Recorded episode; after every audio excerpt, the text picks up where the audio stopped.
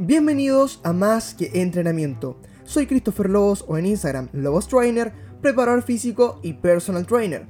Te invito a escuchar este podcast en donde te encontrarás con personas como tú, aquellos que entrenan y se enfrentan a diversas situaciones en su vida de entrenamiento y cómo las fueron solucionando. Además de en ciertos capítulos conversaciones con otros entrenadores para darte tips o algunas vivencias de entrenamiento. Sin más, comencemos.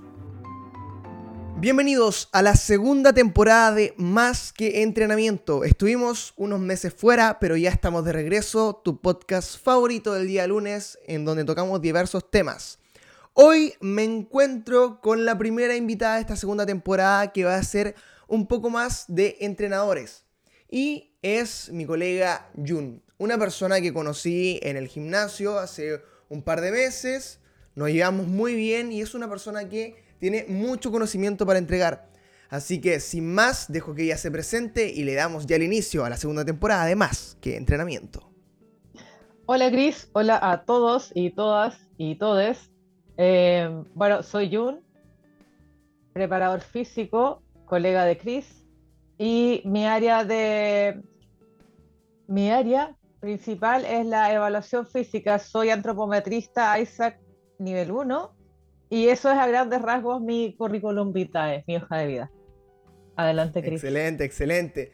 Algo, algo resumido, pero, pero sí, eh, vuelvo a decir que Yun tiene mucho conocimiento que entregar, una persona que además siempre eh, se encuentra estudiando, buscando nuevas cosas para aprender y profesionales así nos ayudan a que cuando tú quieras entrenar, quieras tener un buen entrenamiento, te vas a asegurar de estar realizando las cosas correctamente. Para hoy tenemos preparado, diría, un mix de temas, pero lo principal es la evaluación y medición en las personas, en quienes como tú quieren entrenar y quieren realizar un entrenamiento de manera correcta y el por qué es necesario medirse y evaluarse principalmente a la hora de que tu entrenador te prescriba un ejercicio, etcétera, etcétera. Así que, Jun, adentrémonos un poco con lo que son las evaluaciones físicas y mediciones y por qué son importantes a la hora de querer adentrarme en el mundo del entrenamiento? ¿Por qué necesito que me evalúen? ¿Por qué necesito que me midan? Comenta un poco. Bueno, eh, para introducir al tema, hoy en día, a diferencia de quizás un par de años atrás, en muchos gimnasios están ofreciendo dentro de toda la de, todo lo que se ofrece al ingresar a un gimnasio la parte de la evaluación física, que como te digo, hace un par de años atrás no existía eh, y muchas personas no tienen idea qué es la evaluación física. Ya eh, en la mayoría de los lugares consta de evaluación de pliegues, de algunos perímetros. Eh, ¿Y para qué sirve evaluarse? Porque te sirve para tener una base de inicio para que tú puedas prescribir un entrenamiento y también para que tú puedas observar cuáles son tus progresos en base a ese entrenamiento. No solamente eso, sino que también tú puedes saber qué es lo que puedes esperar y cuánto puedes progresar a través del tiempo, siempre utilizando cifras. En el fondo, te sirve para orientar un entrenamiento y tus objetivos. Excelente. Eh, yo creo que de mejor manera no se podría haber dicho, concuerdo totalmente con, lo que mencionaste y, y, es la razón por cual se a una persona. Mencionaste algo muy importante que es que en los gimnasios se ocupa comúnmente lo que es la medición de pliegues bajo tu perspectiva, ¿es esta evaluación correcta? ¿Falta algo? ¿Está bien? ¿Nos entrega todos los datos necesarios para poder pautar el entrenamiento de una persona o es una evaluación que está al debe hoy en día? Yo desde mi experiencia y también como usuaria quizás puedo, puedo comentarte, yo creo que con lo que he visto no, no siento que sea la, el método adecuado para evaluar a una persona que recién se está iniciando en el gimnasio, sobre todo si la persona ni siquiera tiene idea de qué consta una evaluación. ¿Por qué? Porque por lo general una persona eh, sedentaria que nunca ha pisado un gimnasio en su vida, que va también, porque también tenemos que pensar cuál es la motivación de una persona para ir a un gimnasio en general es porque buscan bajar de peso, entre comillas, que es lo que nos, han enseñado durante la vida, a que debemos regular nuestro peso. Bueno, en ese sentido, no estaría bien la evaluación. ¿Por qué? Porque primero que todo hay que determinar que no todas las personas van a necesitar lo mismo. Entonces ya estás aplicando una herramienta que se la estás aplicando a toda la población por igual. Ya desde ese, desde ese punto no me parece bien. Lo otro es que si es una persona sedentaria, es muy probable que su porcentaje de grasa sea mucho mayor al de, al de músculo. Es muy probable que la persona esté en sobrepeso. Como te digo, desde mi experiencia, la mayoría de las personas han estado en niveles de sobrepeso y hasta obesidad tipo 2. Entonces, aplicar un test en donde tú estás presionando pliegues es incómodo. Para las personas que no lo conocen, ¿en qué consiste una evaluación, por ejemplo, hoy en día? Tú vas, te toman unos pliegues. Para tomar esos pliegues te tienen que presionar la piel con un instrumento que se llama caliper. Y eso genera dolor. Además, esas mediciones se hacen en puntos antropométricos eh, que requieren marcas. Para hacer estas marcas te tienen que medir y tienen que tocar eh, puntos estratégicos. Y para tocar estos puntos estratégicos se requiere que la persona esté con menos ropa, con bikini eh, o ropa interior. Claro.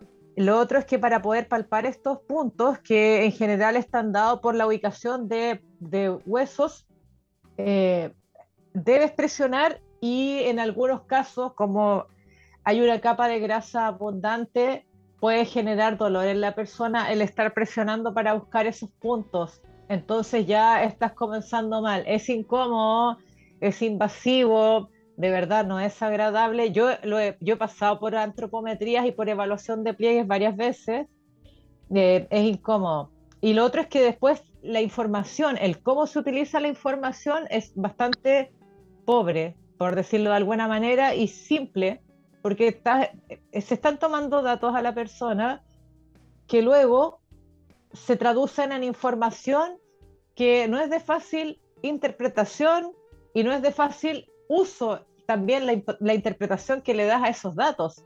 Entonces estás utilizando tiempo en algo que realmente no tiene sentido. Y como te digo, si tú piensas que la población en general es sedentaria, si lo que estás buscando es mejorar tu salud, tú puedes aplicar otro tipo de herramientas mucho más simples, menos invasivas y que también la persona las va a comprender de mejor manera. Aquí, de hecho, quiero, quiero hacer una pausa y tomando un poco de lo, de lo que acabas de mencionar, que estoy totalmente de acuerdo contigo. Igual también eh, agregar que hay un factor importante que es el factor psicológico. Si a la evaluación, por ejemplo, llega una persona, un usuario con, con obesidad, con un porcentaje de grasa elevado totalmente, comúnmente esto trae también consigo que la persona no se sienta bien con su físico al momento de mirarse un espejo, por ejemplo.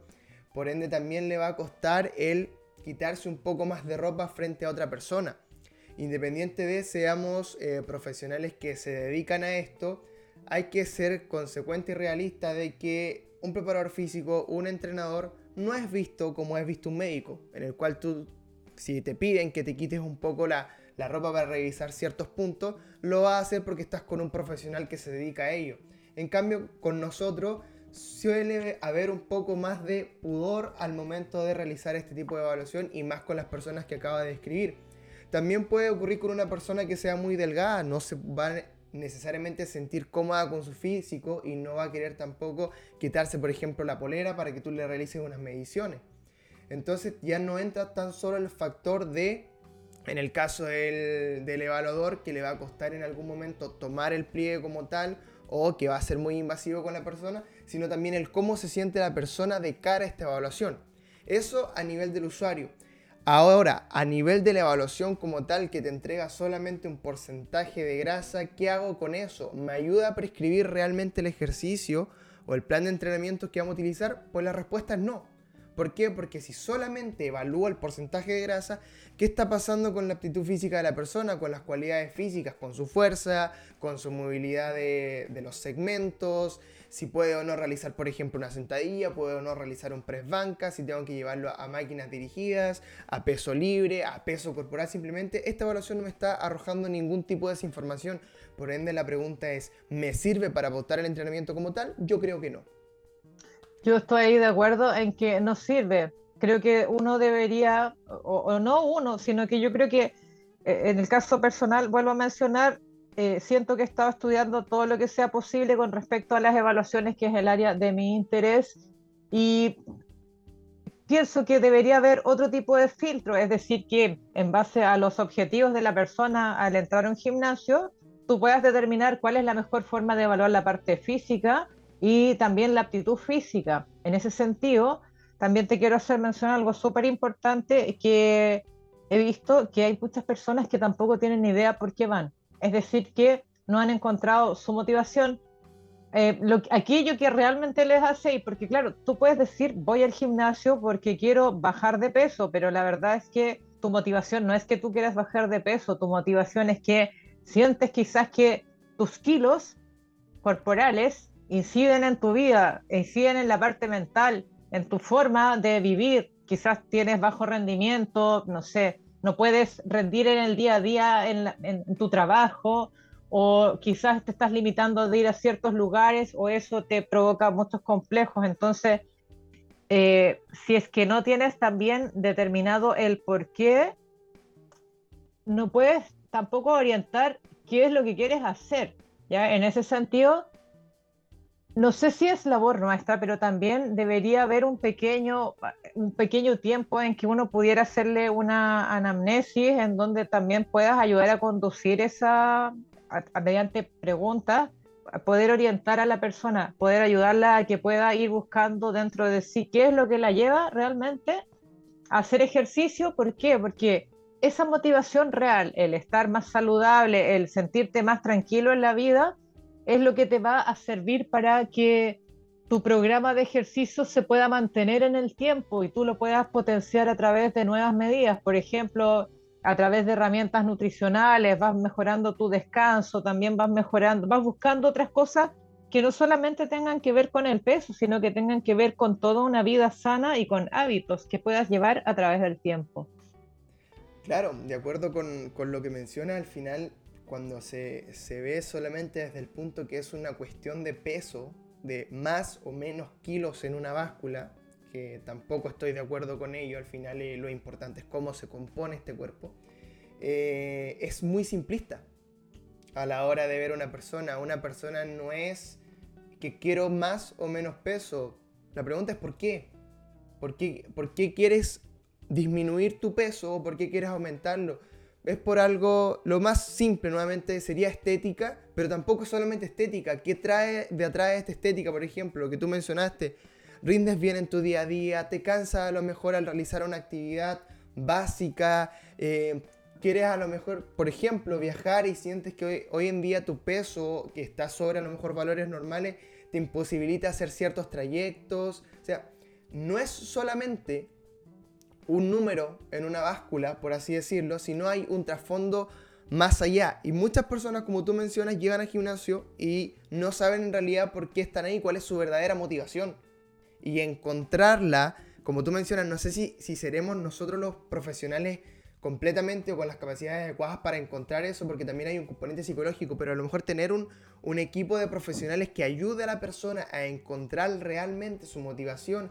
¿Para qué? Para que después su entrenamiento no sea simplemente un entrenamiento para, ok, bajo de peso, sino un entrenamiento para sentirse mejor, para mejorar sus, sus niveles de salud, para que sea un hábito finalmente.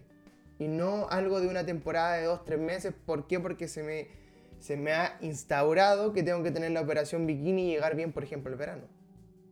Sí, es verdad. Y bueno, al respecto, como tú dices, el peso eh, a veces es bastante irrelevante ¿Por qué? Porque también puedes encontrar personas que están, por ejemplo, que tú las evalúas físicamente y está todo dentro de los parámetros normales, todo parámetro, todo rango saludable, pero también es necesario ver si esa persona tiene la cantidad de fuerza necesaria, tiene la cantidad de musculatura necesaria, si está teniendo actividad física suficiente durante la semana para mantenerse saludable con respecto de la edad o con respecto de la carga laboral entonces, no solamente la evaluación no solamente termina cuando, cuando terminas de medir a la persona y la persona se sube a la pesa y la pesa le dice que está todo dentro de lo normal.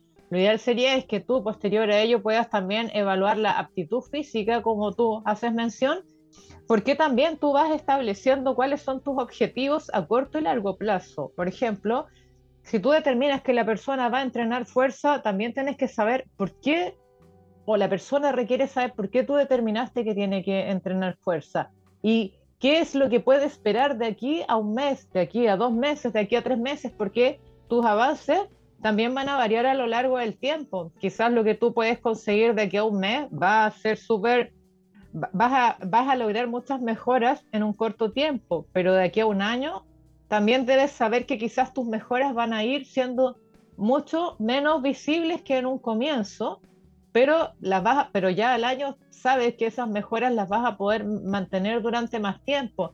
Entonces, la evaluación debe ser un proceso, no una puerta de entrada o un filtro solamente. Tiene que ser algo que estés aplicando y adecuar. Hay muchas baterías de test, hay muchas preguntas, cuestionarios que también, como tú decías, ¿de quién es la responsabilidad? Bueno, la verdad es que son cosas que aún son un poco tierra de nadie. ¿Por qué? Porque hasta hace poco tiempo eh, las baterías de preguntas, cuestionarios, se solían utilizar más en poblaciones infantiles, en escolares, para ver eh, cuál es su calidad de vida, si son personas sedentarias, eh, las veces que se hacía. Pero en adultos en general no son, no son herramientas que se, se les esté sacando el mejor provecho o se estén utilizando mucho más que cuando se hacen estudios de poblaciones, por lo que he estado viendo. Claro, claramente, igual añadirle un poco a lo que comentas que hay una frase muy cierta que dice, lo que no se mide no se puede mejorar. Pero añadiéndole a eso, también hay que saber qué hay que medir, qué hay que valorar en la persona. Ahora, lo que tú comentas de que la evaluación tiene que ser un proceso y debe ser un proceso y no una puerta de entrada filtro. Estoy totalmente de acuerdo. Al final, no es que tú evalúes en un inicio, independiente del tipo de evaluación que sea, sea la más completa del mundo, sea esta simplista que, estábamos hablando de un gimnasio, no te sirve nada que la hagas en un comienzo y después no la repitas nunca más. O no evalúes durante la mitad del proceso y va a llegar un punto en que ese proceso va a terminar por lógica. Si una persona no siempre va a estar en el mismo gimnasio, no siempre va a estar contigo como entrenador o entrenadora, y tienes que saber cómo partió esa persona y cómo terminó, qué fue lo que mejoró durante el proceso, qué fue lo que no mejoró y por qué ciertas cosas mejoraron y por qué otras no mejoraron como tal. Pero si no mides, si no sabes qué medir o qué evaluar, difícilmente vas a poder llegar a una conclusión final del proceso de esa persona.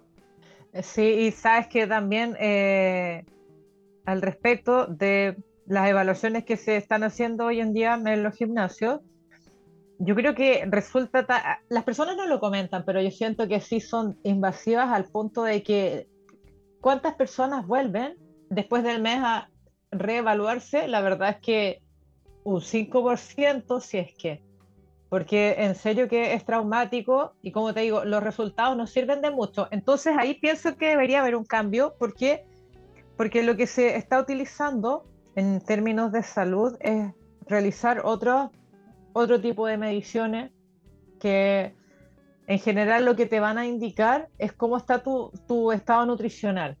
Entonces son, son evaluaciones en donde se hace medición de perímetro de cintura, perímetro de cadera, estatura, peso, y son eh, mediciones que están establecidas por la OMS, por el MinSal eh, y por en todos los países en donde se está evaluando la, la actividad física.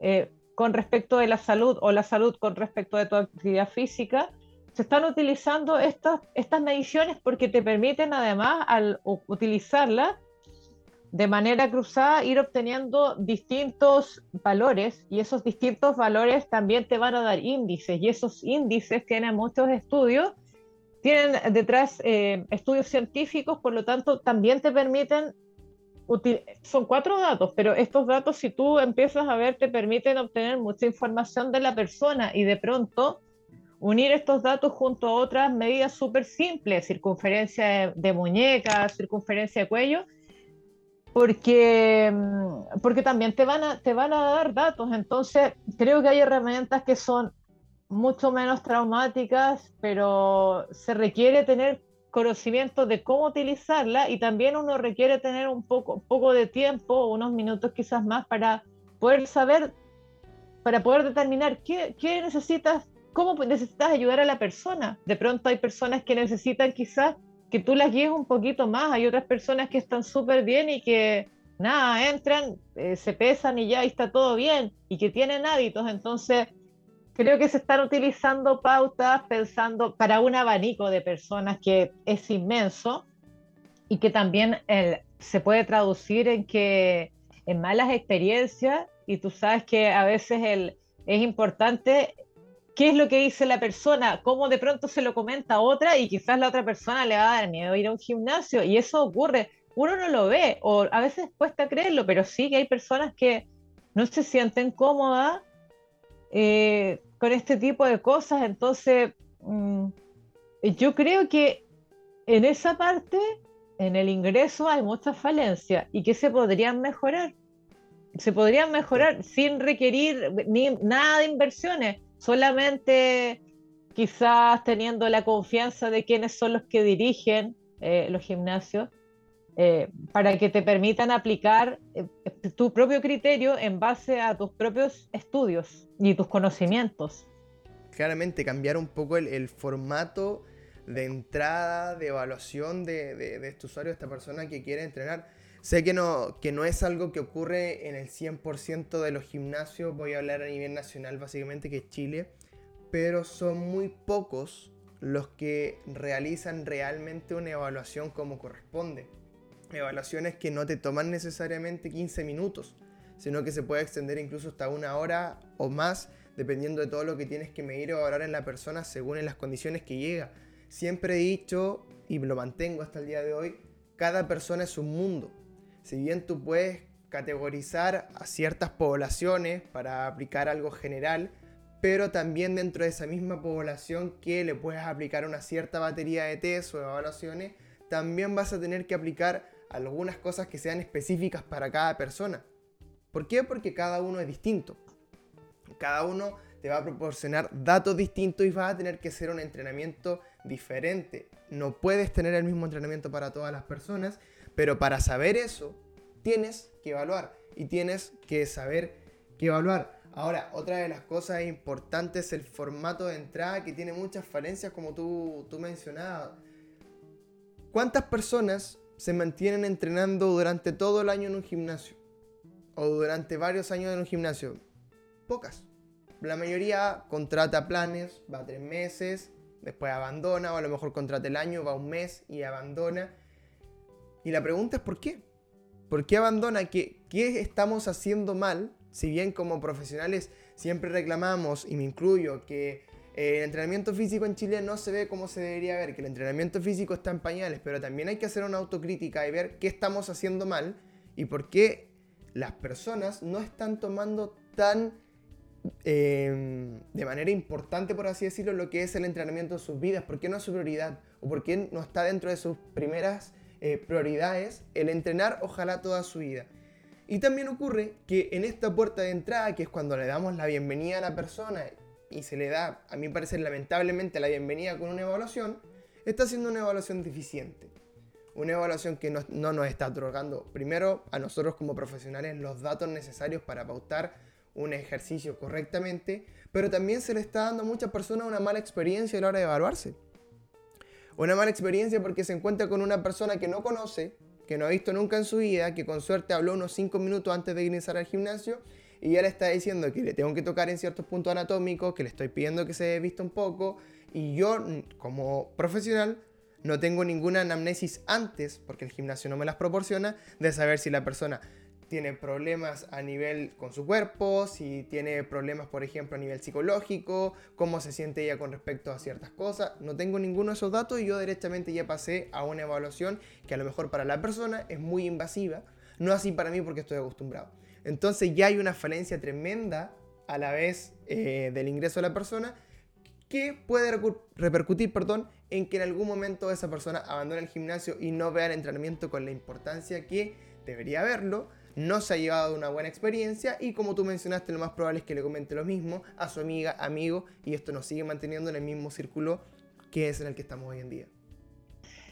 Eh, Cris, yo al, sobre lo que tú mencionas, el por qué, yo no, tengo la respuesta, sin embargo, también lo he pensado, me lo he estado cuestionando y tratando de, tratando de analizar porque también, claro, nosotros somos preparadores físicos, pero también fuimos usuarios inexpertos en algún momento, que no teníamos nada que ver con la, con la carrera. Eh, eh, ¿Por qué la persona deserta, llega súper entusiasmada, ya pasa el trauma de la evaluación y luego un tiempo desaparece? Eh, ¿Cuál podría ser la razón? Pienso que una cosa puede ser que al momento, bueno, una razón es porque una persona de pronto no ha encontrado su verdadera motivación. Luego, nosotros solemos creer, y ocurre en todas las profesiones de todos modos, no solamente es propio de nosotros, que a veces uno, inmerso en su mundo profesional, cree que todo es súper evidente y que todo el mundo debe saber lo que nosotros sabemos. Entonces, nosotros suponemos que todo el mundo sabe que debería hacer ejercicio tantos minutos a la semana, eh, eh, en tantas sesiones, porque eso te va a generar este tipo de beneficios y que deberías también mezclarlo con entrenamiento de fuerza cardiovascular, que debes mejorar tu flexibilidad y también tu coordinación según tu edad. Ya, nosotros creemos que eso es un hecho. O sea, perdón, nosotros lo sabemos, pero damos por hecho que las personas lo creen o lo saben o tienen nociones y la verdad es que no. Entonces, pienso que dentro de la etapa de ingreso de la persona deberíamos también utilizar eh, herramientas para generar una educación, o cómo podría decirlo, para poder dar unas nociones que sean importantes y relevantes para que la persona pueda hacer ejercicio durante el tiempo, o sea, pueda permanecer, quizás, si bien no en el gimnasio, pero que pueda crear el hábito de la actividad física. Entonces, no solamente debería haber una, guía para poder ayudar a encontrar cuál es su, o hacer alguna pregunta, diseñarla de alguna forma que la persona pueda encontrar el por qué está haciendo ejercicio, poder que podamos entregar una, podamos realizar una evaluación según el perfil de la persona, porque claro, a veces también la misma experiencia nos va a decir qué evaluación podríamos estar aplicando a la persona, quizás sin saber tantos detalles de su vida. Em, y otra cosa es que también podamos orientarla y poder decirle, usted requiere hacer X cantidad de ejercicio, ¿por qué? Porque se ha estudiado que esto es lo que te va a beneficiar y te va a proteger de enfermedades, porque debes mantener tu masa muscular porque esta se empieza a perder después de X edad. Y eso muchas personas no lo saben. Eh, ser constante, quizás no ir cinco días a la semana, pero no dejar pasar más de dos días. Si no puedes venir, salir a caminar. Entonces quizás ahí hay algunos tips y datos que también pueden ser de utilidad. Y tal como tú lo habías mencionado, quizás a veces no tenemos el tiempo suficiente o no se nos otorgan aquellas facultades para, para poder eh, aportar mucho más y que eso se traduciría en muchos más beneficios, no solamente para el gimnasio, sino que para la persona y para la salud en general, porque también es donde, a dónde estamos apuntando. ¿Queremos personas ingresando a un gimnasio o de verdad que nos las estamos jugando para que vivamos en una población, en una sociedad más sana, pero más sana no en base a medicamentos, sino que en base a la prevención?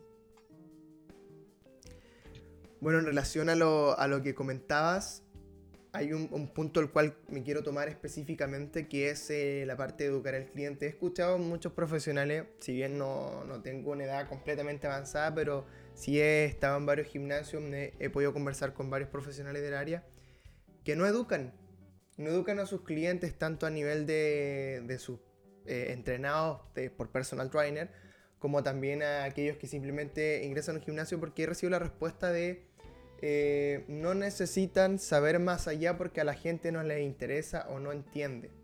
No, viejo. No es eso. ¿A dónde nos ha llevado ese pensamiento? Ve el tipo de población que tenemos en Chile, ve los índices de obesidad, ve las dudas que tienen las personas en, un gimnasio. Las personas sí pueden ser educadas.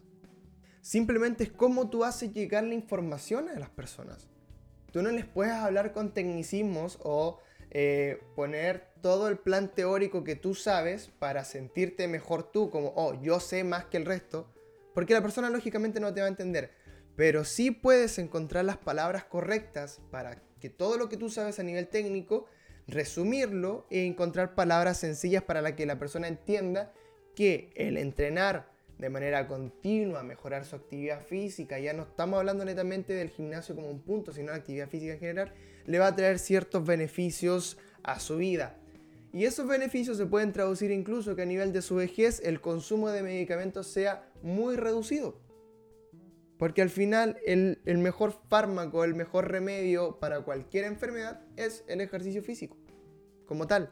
Pero tienes que hacerlo llegar a las personas.